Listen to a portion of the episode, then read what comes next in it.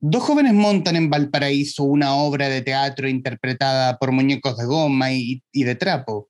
Juguetería que busca representar el horror de la vida doméstica de una residencial para estudiantes, pero también el contexto de una ciudad-puerto en evidente descomposición. Y ese es el, tema que nos junta hoy a hablar en este capítulo del Traficantes de Cultura. Eh, hablamos de teatro de muñecos, lo nuevo del Excelsior, del, de, un, de un personaje, un personaje tremendamente interesante, sobre todo como escritor, eh, respecto del, de nuestro invitado, Marcelo Mellado, hoy en el capítulo del podcast. Marcelo, bienvenido. Gracias por aceptar esta conversación.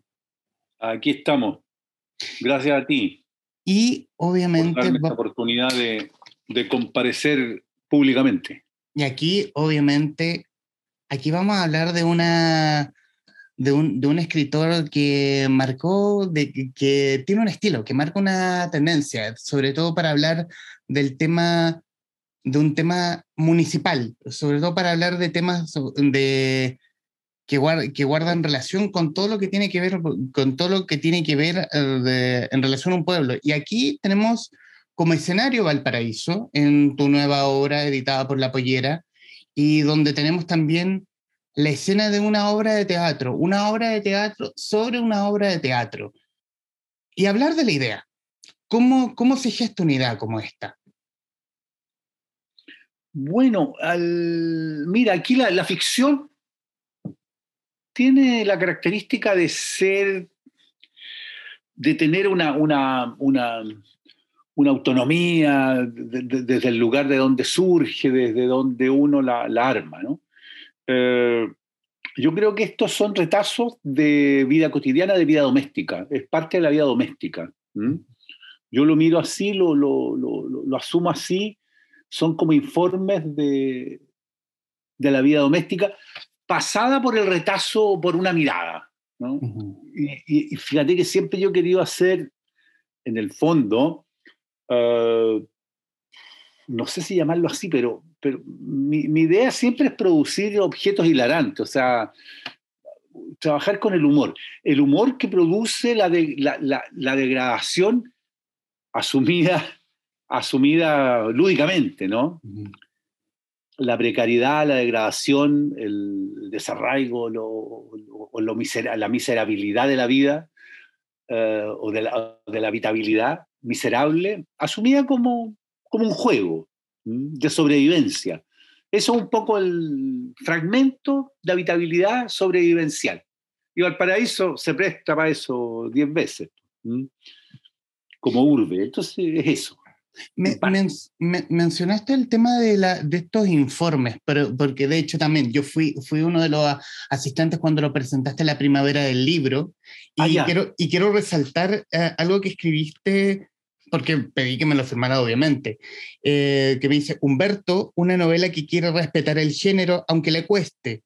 Me gusta la novela como delirio paradojal. ¿Cómo, cómo es ese delirio paradojal en la novela? Ah, puta, hay que explicar las cosas que uno dice de repente en, en, el, en el fragor de la contienda. No, el delirio, claro. O sea, yo, yo asumo que me gusta trabajar en estado de delirio y paradoja, o sea, de, ir contra la corriente, contra la corriente, ir contra, eh, contra la corriente del río, exactamente. Tú vas y, de alguna manera ese delirio te conecta con la, la productividad. Sobrevivir es una productividad bien respetable. ¿ah? Y lo que pasa es que tiene generalmente eh, datos, gestos, eh, signos eh, muy ridículos. La, sobrevivencia, la, sobrevivencia, sobre todo bien precaria, siempre va a ser está mucho más expuesta que otras. entonces uno da cuenta de esa, de esa exposición y pone en exposición cuerpos expuestos, cuerpos levemente vergonzosos o vergonzosos o, cuerpos que no pueden darse el lujo de tener vergüenza de sí mismos, entonces van con todo.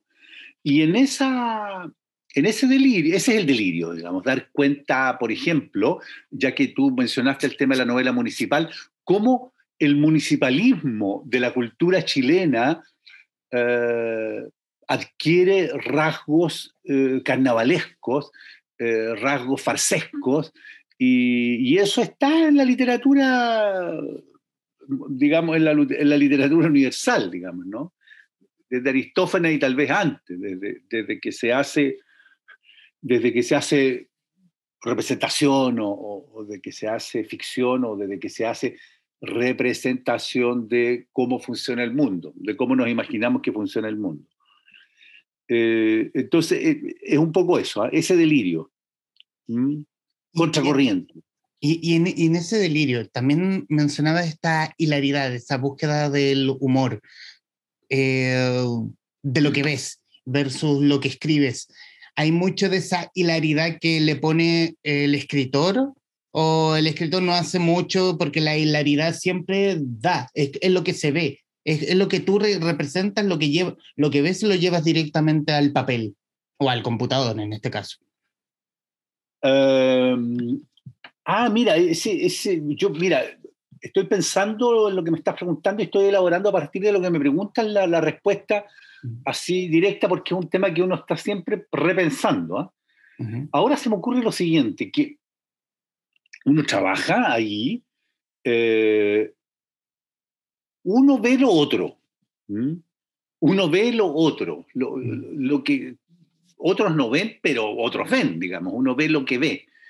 Lo que yo veo generalmente es eh, hilaridad, eh, veo lo, deformado, lo ridículo, lo siniestro en lo ridículo, lo dramático también, veo la tragedia también, pero veo sobre todo eh, imposturas. Eh, en el sentido en que lo municipal, en parte, tiene que representar algo que necesariamente no es, como, hablábamos la otra vez cuando presentamos el libro de la, por ejemplo, eh, la miniaturización de lo republicano o la miniaturización de la república. ¿ah? Marcha toda la ciudad y el alcalde dirige, eh, se marcha en relación a, la figura del alcalde, del rey que en ese momento está, es como la, la figura, y una figura muy arcaica esa. ¿ah? Marchan los bomberos, marchan los liceos, marchan los colegios. Eh, ahí hay una, un civismo que no deja de ser respetable, pero también hay una zona, una zona jodida o una zona jocosa o una zona en donde la, representación es un poco eh, risible, digamos, ¿no? Eh, ahí es donde uno se, se mete, ¿ah? uno ve, ve por debajo, es como mirar un poco por debajo también, hay una cierta perversión en esa, en esa mirada, una, una, una mirada, tú sorprendes, digamos, en paños menores al, al poder. Eh, en, eso, en ese sentido es lo que, lo que me imagino. Yo me río mucho cuando estoy trabajando o, cuando estoy mirando, cuando estoy comentando, cuando estoy elaborando. Pero, pero la, literatura chilena es súper solemne. ¿ah? Eh, en general, las preguntas sobre... Eh, eh, se vive como una agresión todo esto. ¿ah? Es probable que el alcalde de Valparaíso hoy día, si se enterara de esto, no creo que se entere porque no, debe estar muy, muy aislado, lo, lo, tomaría como algo personal, ¿cachai? O cualquier alcalde o alcaldesa, tal vez como algo personal. Y no, es, la construcción de ciudad. Uno puede leer los dramas de Lope de Vega en relación con esa dramaturgia, eh, la dramaturgia de Lope de Vega, eh, imagínate, estamos hablando del siglo, del siglo de oro. Español eh, se le llama la, el drama municipal de Lope.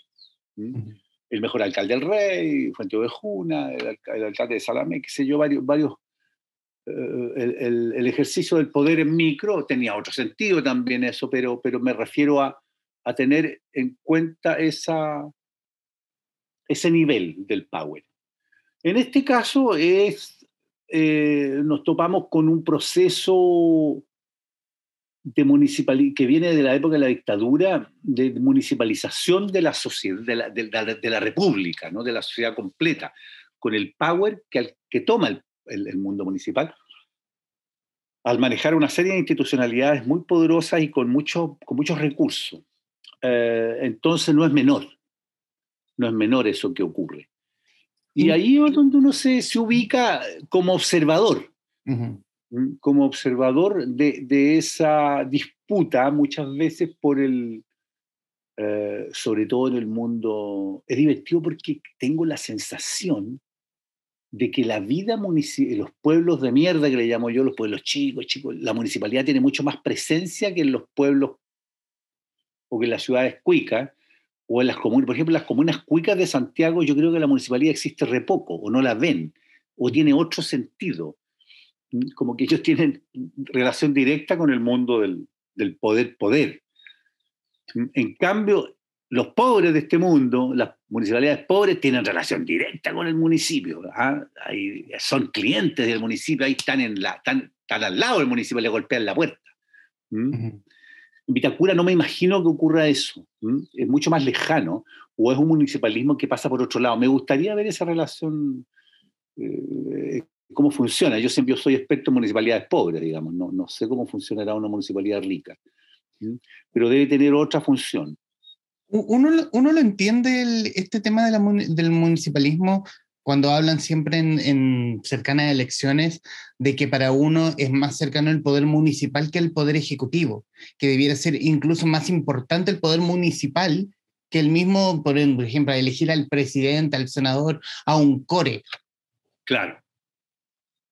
Pero acuérdate que los alcaldes se convirtieron en, directamente en candidatos presidenciales. O sea, adquirieron un power. Antiguamente había que pasar por el Congreso, había que. No, hoy día ya pasar por el municipio te da power. Les da power a los tipos. Y uno de los rasgos potentes también de la municipalización del país es la municipalización de la cultura, que no es menor, que es un tema mayor. Eh, y fascinante también, porque te, te genera otro tipo de relaciones de poder y otro tipo de productividades. Y le da al arte mayores posibilidades de trabajo también. Hay, un tema, también en el, en el, en el Teatro Muñecos que respecto de eso, de la, de la cultura, de la municipalización respecto de los temas culturales. También otro punto sobre estos, eh, creo que era cuicos, Cuicos pasado meado o algo así, que, que, ah, tenían como esa, como, como esa, como esa eh, idea de ir a los municipios pobres o al municipio pobre como para decir, como venir como el gran salvador, a decir, o tú tienes que hacer esto, tú tienes que hacer eh, aquello. Ah, bueno, sí, pues digamos, hay un cuiquerío cultural que se mueve, que, que, que busca como, como el, libro algún, en algún momento lo dice la novela, el, el, el, el olor ameado, la fascinación por lo otro, eh, por, por, por, los pobres, o la, adquirir eh, un cierto, también le llaman abajismo, pero también tiene que ver con trabajar con, con lo social, ¿no? Eh, con otros signos que, que vienen de, del mundo de la, de la precariedad. O sea, eh, la precariedad produce, es un, no es mal negocio. No es mal negocio registrarlo, documentarlo. Dicho así suena feo, pero digamos, es, un mundo que, que también, bueno, tiene que ver también con la mirada eclesiástica en algún momento. la iglesia siempre tuvo, en relación con el mundo de los pobres, una, una mirada, ¿no? Una mirada de acogimiento por razones propias de, del, del cristianismo, ¿no? con la pobreza. Eh, pero en este caso eh, está la folclorización de la, de la, precariedad, o bueno, o puede ser simplemente el negocio, digamos, ¿no? O sea, eh, en regiones, por ejemplo, Valparaíso, siempre me impresiona, yo he vivido en varias partes de, de la región de Valparaíso, produce mucha, mucho municipalismo. O sea, por ejemplo, eh, un partido político muy característicamente corrupto, que es la democracia, que es la democracia cristiana, eh, siempre le sobraba gente en, en, Valparaíso Viña. Recuerdo, yo no sé cómo será ahora porque yo en política no me meto mucho, solamente desde fuera. Eh, entonces tenían que mandar a la gente que les sobraba a, los territorios, le llamaban ellos, le llaman de ellos todavía. Entonces, a los Andes, yo vivía en San Antonio, y siempre nos llegaban de a, funcionarios a la intendencia, a la gobernación que venían de acá, de acá, digamos, de Valparaíso Viña, que sobraban acá porque ya los, tiraban a curtirse un poco. Parece que eso siempre se ha hecho, ¿no? Los mandan a las, a provincias, a los territorios. Entonces, los Andes, San Felipe, Calle Larga, por decir algo, ¿ah? Hijuela. Entonces, eh, es como una manera también de copar territorio. Y muchos de ellos, entonces, parte de la ficción política la adquieren ellos en la ficción universitaria. las ciencias sociales universitarias, en que se formaron muchos de ellos, eh, fueron eh, la base de la ficción que después ellos llamarán políticas públicas. Y de ahí se va gestando, entonces, uno, yo he, hecho un poco el, el, análisis de cómo se, se insertan las profesiones eh, en, en, el mundo municipal, desde la asistente social, pasando por los sociólogos, los psicólogos, los abogados, los médicos incluidos, digamos, cómo van ocupando eh, el territorio a partir de, eh, con, una jerga. Y las jergas van cambiando. La jerga territorialista, Monte tú, no la puede, tendría que ver cuándo, 90, 2000, cuándo comienza a gestarse. Eh, ciudadanístico territorialista, digamos. y eso no deja de ser, ellos, digamos, esos son lo, digamos, la intelectualidad que produce muchas veces esta, este relato. Yo me subo en ese lenguaje y lo, lo, remeo, ¿ah? lo, porque después están los operadores que son de distinto pelaje, profesionales o no, que tienen que aplicarlo ya en, el, en, el, en, el, en la, tierra, en la, tierra más barrosa. ¿ah? sin pavimento, ahí ya en la ruda, en la dura. ¿ah? Eh, y eso, claro, y ahí es donde, donde se te producen las brechas y las complicaciones. Y yo me instalo un poco en eso, ¿no? Yo fui testigo de esa... Lo que pasa es que también esto es producto de la ingenuidad particular de uno, de, de querer vivir silvestremente y descubrir que eso es imposible porque está todo copado, está todo tomado. está, entonces tú decís, ¿cómo no voy a poder trabajar de profe en un lugar ahí tranquilo? ¿Cómo no voy a poder trabajar de bibliotecario en un pueblo chico? Jamás, jamás de los jamases, eso ya está tomado de antes, está tomado de antes por los operadores políticos. Uno, dice, yo, y tontamente, ¿cómo no voy a poder yo? Jamás, eh, digamos, culturalmente hablando. Entonces, por eso siempre parte de lo que, de lo que escribo tiene que ver con resentimiento, no no te quepa ninguna duda, digamos.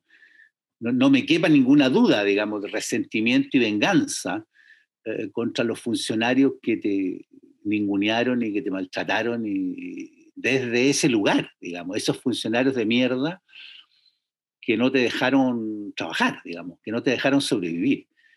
Eh, dicho así a la bruta, digamos, ¿no? Em, entonces yo veía, eh, digamos, producto de la, ingenuidad de uno, de, oye, yo, ¿cómo no voy a...? No, porque es lo que uno veía, ponte tú, en México, en Buenos Aires, o en países más civilizados que nosotros, incluyendo Bolivia, Perú, culturalmente.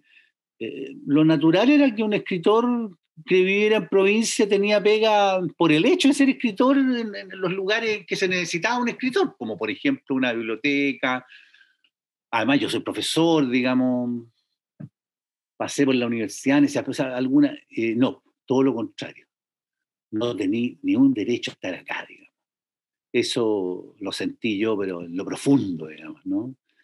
O sea, en, el, en, el, fondo, eh, eh, en el fondo caerle bien a ese operador político y si le caíste en gracia, a lo o sea, mejor más que, nada, te pueden dar algo.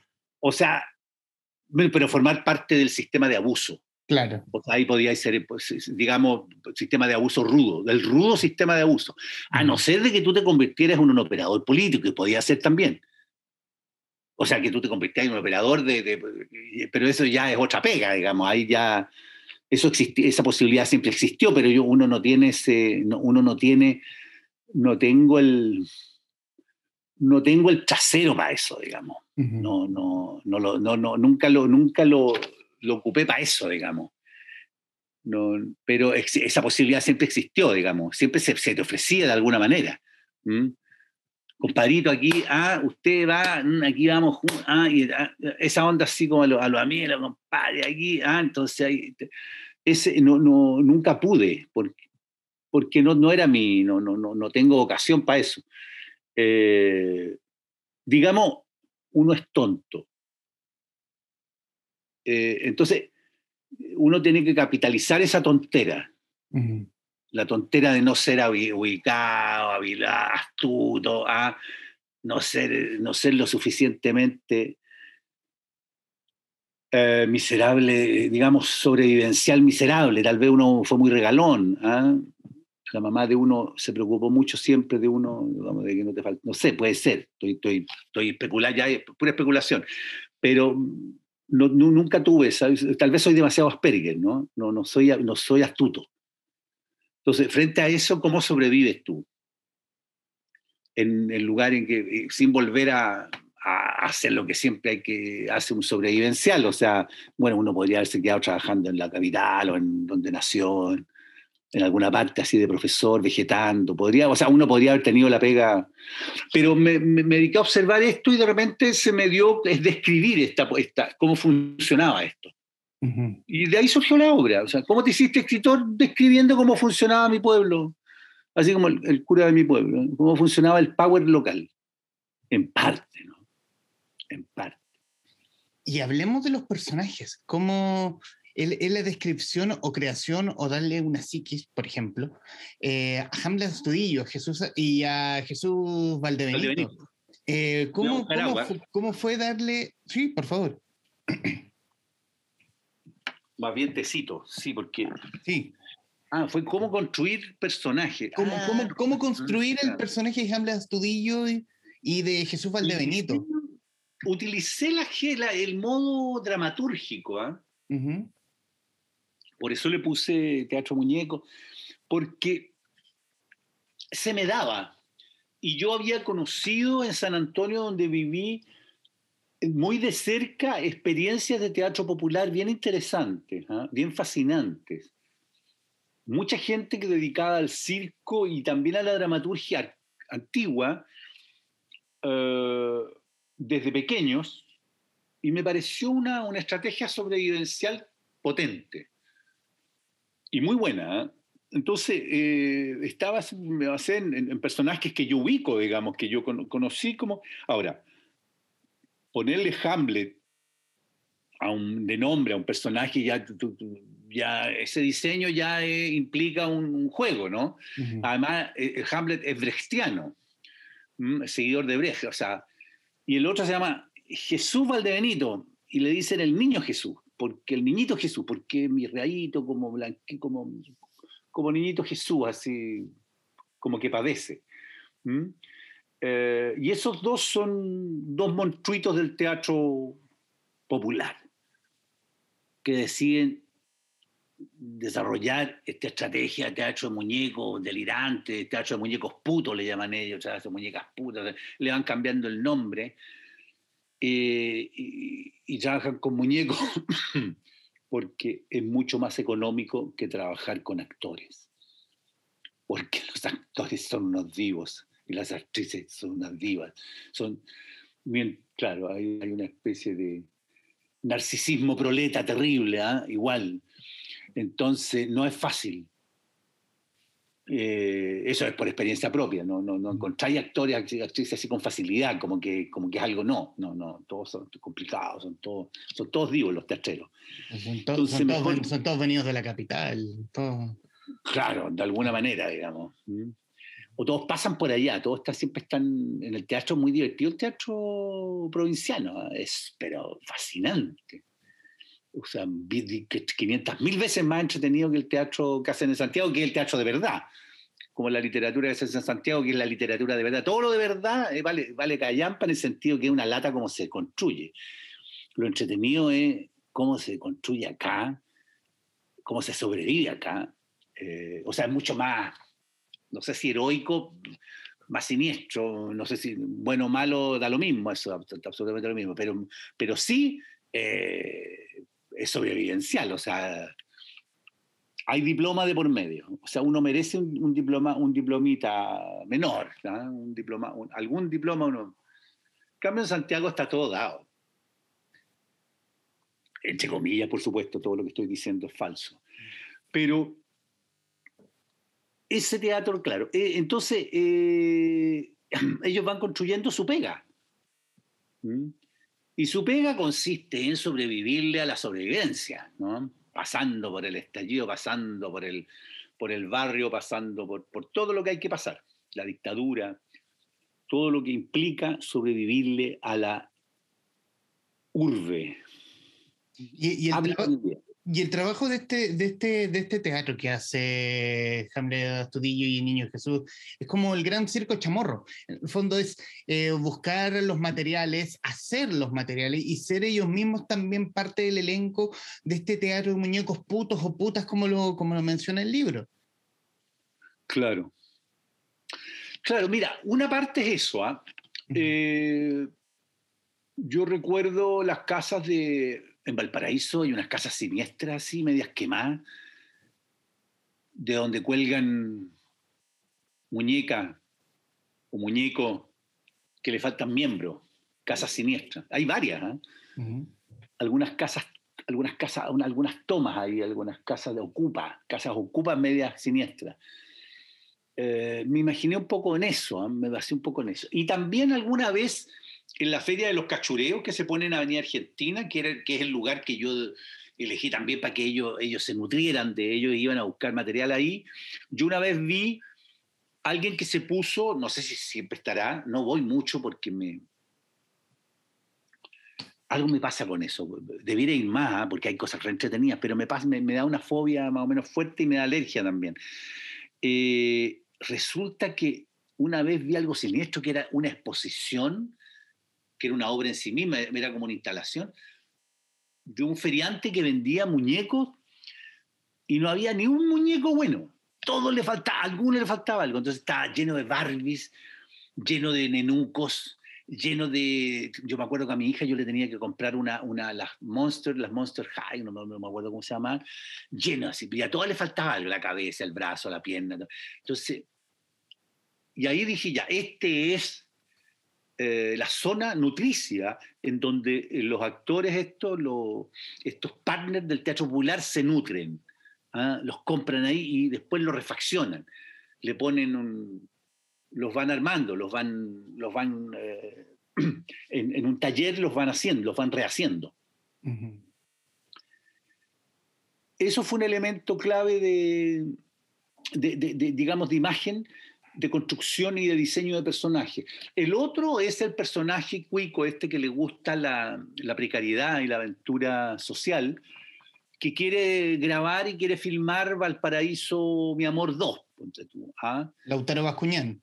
Claro, Lautaro Bascuñán, que es como el niñito medio como que no ve mucho, medio regio, lindo, que, y que, todo le refala un poco y que, y que el y, que la cámara es una manera de no, de no ver nada también, o sea, de solamente ver lo que quiero ver y lo demás como que se deja querer, ¿cachai? Un, como un fresco de raja, pero, pero bien, como bien moral, bien, bien estético. Eh, y, él también los graba, va grabándolos a todos, ¿no? Va, entre comillas, dando cuenta de... Y todos estos personajes desfilan ahí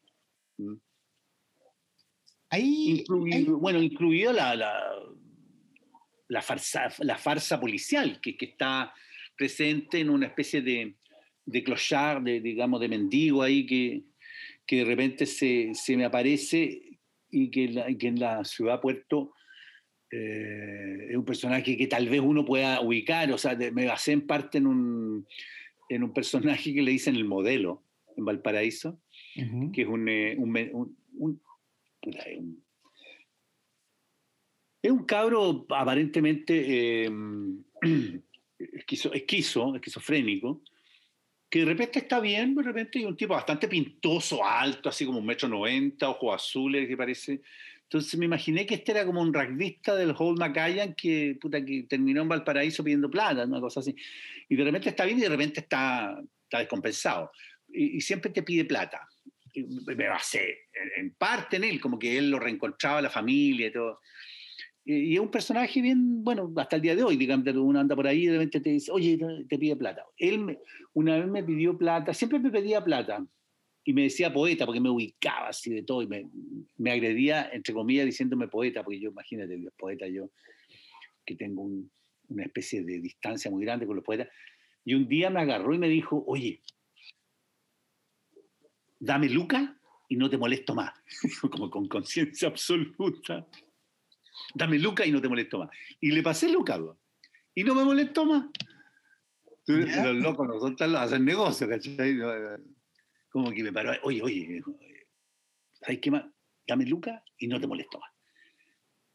Y, yo a veces paso por ahí, lo miro a la cara para saludarlo y él no me mira, sigue, o sea, él tomó, pero al pie de la letra el negocio. ¿Mm? Ese es uno de los personajes que yo, entre comillas, me basé como, como un personaje que, ronda por ahí, ¿no? Y que, que comete, cometería algún crimen que no, que no se, del cual no se tiene, entre comillas, ¿no? a lo Edgar Allan Poe. Pero, pero charcha, farsesco, como que roban cabeza y el, escucha al cura. Es una ficción, yo me imagino. Pero los personajes están un poco ahí. Quiero salirme un poco del libro a hablar del camino editorial. Eh, ¿Cómo llegas a la pollera? ¿O la pollera llega a ti? Lapollera.cl. Eh, no, la pollera, siempre me dice la la, pollera, ahí. Ahí está. Eh, no, lo que pasa es que uno conoce el, el, el sistema editorial chilense, es pequeñín, relativamente pequeñín, y nos conocemos. Yo conocí al editor de ahí por otros lados, y al, conversando y conversando, tiene que haber salido, no me acuerdo cómo fue, pero oye, tení, oye, oye tení, sí creo que tengo, ya listo. O sea, hay algo por ahí. Pero eh, estaba dado de antemano, digamos, por las características de la pollera. ¿Y cómo fue el trabajo con tu, con tu o tus editores respecto de esta versión final del Teatro Muñeco? el, el, profesor, ¿cómo se llama? Daniel, el Daniel es súper eh, buen editor, campusano, el profesor Campuzano. Eh, buen editor en el sentido en que leímos, propusimos, me dio algunos, algunas, algunas directrices, algunos caminos que seguir. En el título, por ejemplo, yo no sé por qué la había, porque esta novela se tuvo varios nombres. Uno de los nombres era la novela de mierda, porque yo nunca, al principio no tenía, tenía, tuve que empezar a armar el collage. Después se llamó algo así como dramaturgia, no sé cuánto, municipal, después y de repente yo le puse teatro muñecos putos. Entonces el editor me dijo, eh, lo leyó así como, como de lejos y me dijo, el puto está de más, me dijo, teatro muñecos. bueno, ya tienes razón. Entonces ahí quedó. Los editores son importantes, ¿sí? O sea, es importante que haya un otro siempre. Que, que filtre, en el fondo. Ordene las ideas. Claro, o que te saque de. porque tú estás muy cerca. De, claro. Y eh, ahí también eh, quiero ponerlo como un personaje, sobre todo, que es Valparaíso, pero este Valparaíso decadente según la historia, según la historia que cuentas en Teatro de Muñecos. ¿Qué, cómo, fue, ¿Cómo fue ver Valparaíso? ¿Tú, ¿Tú vives actualmente en Valparaíso o estás en Placilla? Estoy viviendo en Placilla, Placilla de Peñuelas en Placilla de Peñuelas. ¿Cómo, cómo es mirar Valparaíso? ¿Cómo fue mirar Valparaíso y describirlo en el libro? Bueno, yo viví en Valparaíso no hasta, hasta hace dos años, dos años y medio. Eh, difícil porque yo estaba muy cerca ya.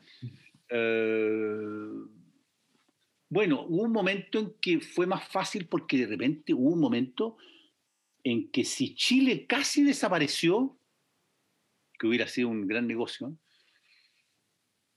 Valparaíso sí desapareció. De repente Valparaíso murió. Ahora, las ciudades no mueren, por eso no murió.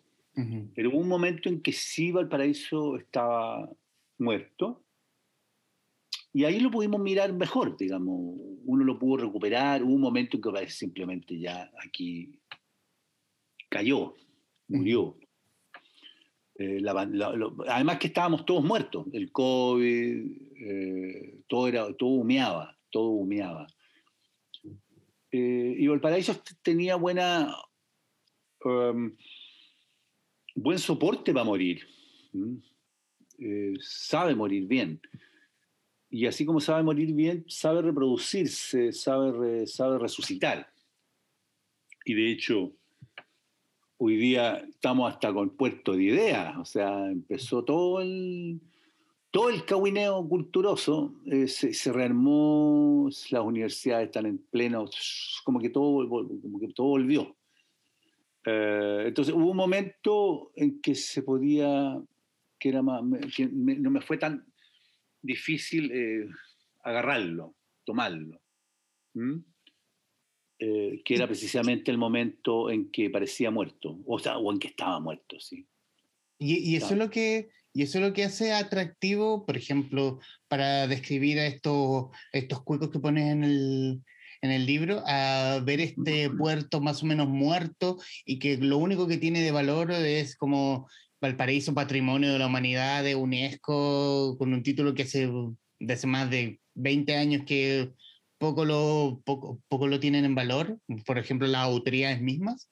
Claro, como que no, no han sabido, aparentemente es difícil administrar e-, ese patrimonio, pero fíjate que después de que me fui, vuelvo porque estoy al lado, pues si, en el fondo Placilla también es Valparaíso, pero, pero uno está lejos del, de los... Una vez tengo una amiga que vive, allá y que tenía un cumpleaños y que arrendó una casa para celebrar su cumpleaños en un cerro, ponte tú, un cerro, no sé si era el Cerro Florida o el Cerro Yungay, por ahí. Y era en un, era un callejón tan bonito, esto fue hace unos meses atrás, y dije, chuta, y de repente tú te ubicas en los cerros o en algún cerro o en alguna esquina o en algún rincón o en algún laberinto y es otro mundo. O sea, realmente Valparaíso tiene un paisaje que es superior a sí mismo. Eh, o sea, tiene momentos, es capaz de producir momentos urbana y antropológicamente y humanamente es fascinante, tiene momentos fascinantes. Es una, una ciudad que, que no tiene, que no, que es refractaria a sí misma, que no, quiere vender pomada a pesar de los patrimonialistas, a pesar de los, de, los, diseñadores de políticas, pues, eh, es, más autónomo. Y de repente la vida de Cerro, y tú veis el plan hecho, hecho pebre o hecho mierda, pero tú ahí la vida de cerro y, la, y hay una hay una hay un mundo, hay una comunidad que sobrevive eh, de otra manera. Hay, hay, un mundo que sobrevive de otra manera, o hay un mundo que vive de otra manera. Hay, hay una población, hay una comunidad. Hay comunidad. Y esa fascinación y esa locura, porque también es locura, eh, atrae, sí.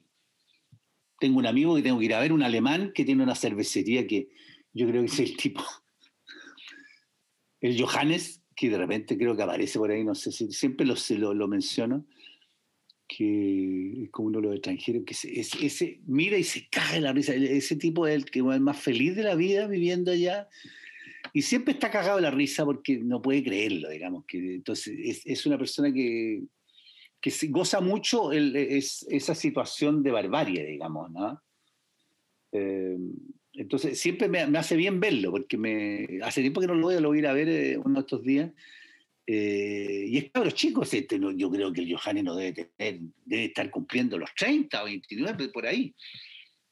Y él se caga en la risa. Entonces, eh, yo lo veo a él, cómo, cómo, le, cómo le, le sobrevive a la locura, cómo la ve también desde, y él es un alemán nacido, no sé, seguramente nacido incluso en la otra Alemania, ¿eh? él viene de la otra Alemania. pero nació, o sea, es post-Berlín, un alemán post-Berlín, post-muro, digamos. Eh, entonces, eso, bueno, y, otra gente más. Yo tengo varios amigos extranjeros ahí, entonces que ven esto como, como que se acostumbraron, porque tú en esa ciudad no te aburres, siempre pasan cosas, digamos, el acontecimiento está, te está, te está persiguiendo el acontecimiento. Una ciudad aburrida no es. Tú puedes decir, oh, está la cagada, está aquí a todo rayado, pero siempre está pasando algo. Siempre está pasando, siempre hay, hay voluntad de acontecimiento. Entonces, eh, sobrevivió. La, ciudad tiene su, tiene su fuerza propia. Marcelo, y, en los minutos que nos quedan de esta grabación, hablar de las sensaciones como autor, ¿qué, qué sensación te deja Teatro de Muñecos? Eh, pucha, no sé, me, creo que, se construyó un libro, a, veces uno queda medio como em, con una sensación de improductividad con algunos libros, hay libros que te gustan más, más que otros, pero bueno, los libros tienen su vida propia. Eh, este me, cayó bien cómo, cómo, se, cómo funciona. Eh, es más, entre comillas, y más universal podría ser, porque uno podría decir, es una teoría urbana, es un modelo de ocupación de habitabilidad urbana, cualquier cosa. Eh, como El Niño Alcalde, que también me gusta mucho, pero era un libro que, que se, se, se, enmarcó en un, en un, en un modelo crítico más complejo, digamos, aunque es una obra que a mí me, me gusta mucho también, que también tiene un, un, un, magma o una matriz dramatúrgica, como este, este, este, es más, pero esto es como un informe, mm. me gusta, porque representa pedagógicamente lo que podríamos denominar la novela municipal. Podría ser, digamos. La, novela en donde se miniaturiza el Estado, donde hay archivo, donde hay informe, donde, hay, donde, donde están esas cosas. Podría ser una novela modélica. Y yo Así que, por favor, cómprenla esa.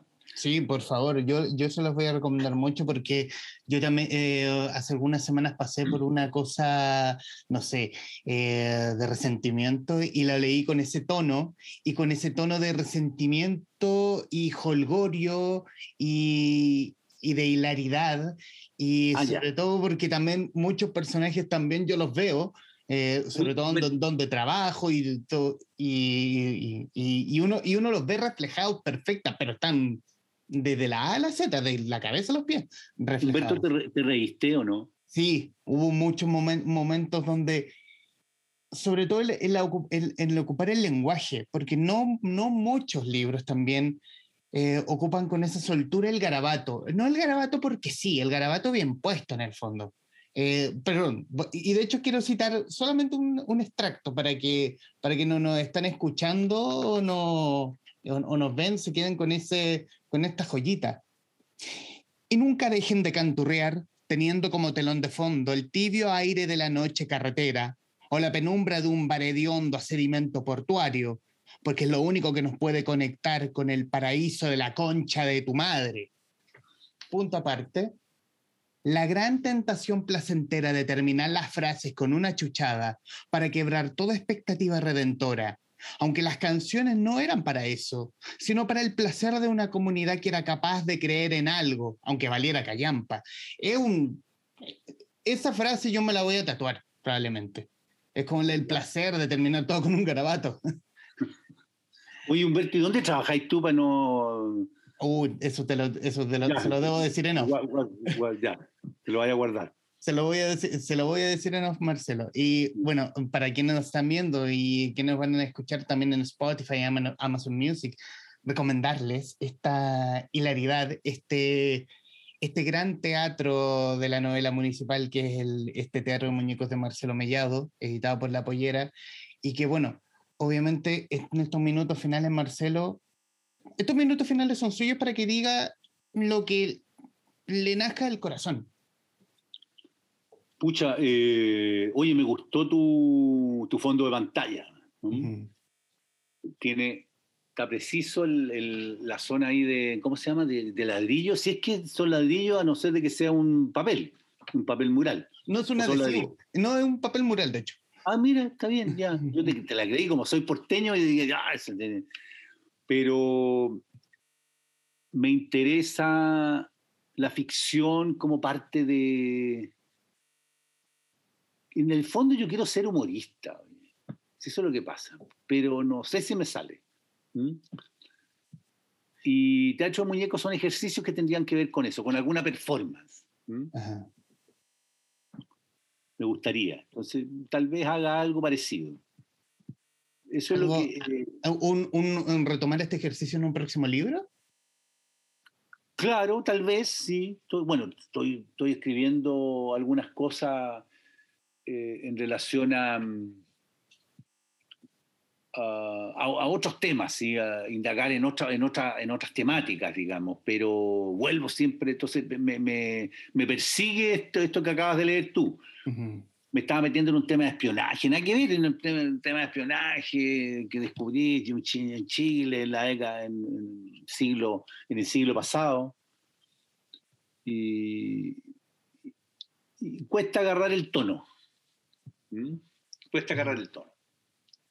Para no traicionarse a, sí mismo. Uno siempre está pensando en, escucha, cómo lo, cómo lo, cómo tomo el hilo del relato cómo me hago al relato. Cuando tú estás haciendo un proyecto de novela, cómo te cuesta, cuesta encontrar el. Es como cuando tú estás, cavando, estáis cavando, estáis cavando, pero de repente todo es duro, todo es duro. Y no hay avanzado nada. Y de repente aparece la tierra blanda y empieza a funcionar. Empieza a cavar, empieza a ver eh, más, más, más hueco, chuta. Mm. Pero todavía estoy picoteando, ¿cachai? Picoteando. Entonces, eh, estoy como en eso, pero hay que parar un poco. Y para eso me dedico al, jardín y a las labores, a las labores de, campo. Pero recomendar Teatro Muñeco, estamos en eso. Y me sentí muy cómodo con tu entrevista. O sea, me, gustó el, formato. Muy, muy agradecido, Marcelo. Y bueno, quienes nos están viendo, Marcelo Mellado, autor de Teatro de Muñecos, editado por La Pollera Ediciones, en conversación con los traficantes de cultura. Marcelo, gusto y placer por esta conversación. Igualmente, a pesar de la, maldita primavera que nos no se agarra el, lo que tomarme mi antihistamínico, porque la, alergia es, brutal. Hoy día me entrevistaron en la, en la radio festival de, de Viña y ya estaba con. y me pusieron la maldita primavera de la Yuri. yo le dije, la maldita primavera. Entonces me pusieron la maldita primavera. Así que uh, si tuvieras que poner música, tendrías que poner la maldita primavera. Porque estoy. Mira qué, buen, qué buena idea. Lo voy a anotar. claro. La programación musical. La programación musical. Marcelo, muchísimas gracias. A ti. Mm. Nos vemos. Y a quienes están viendo y escuchando, gracias por estar ahí. Adiós.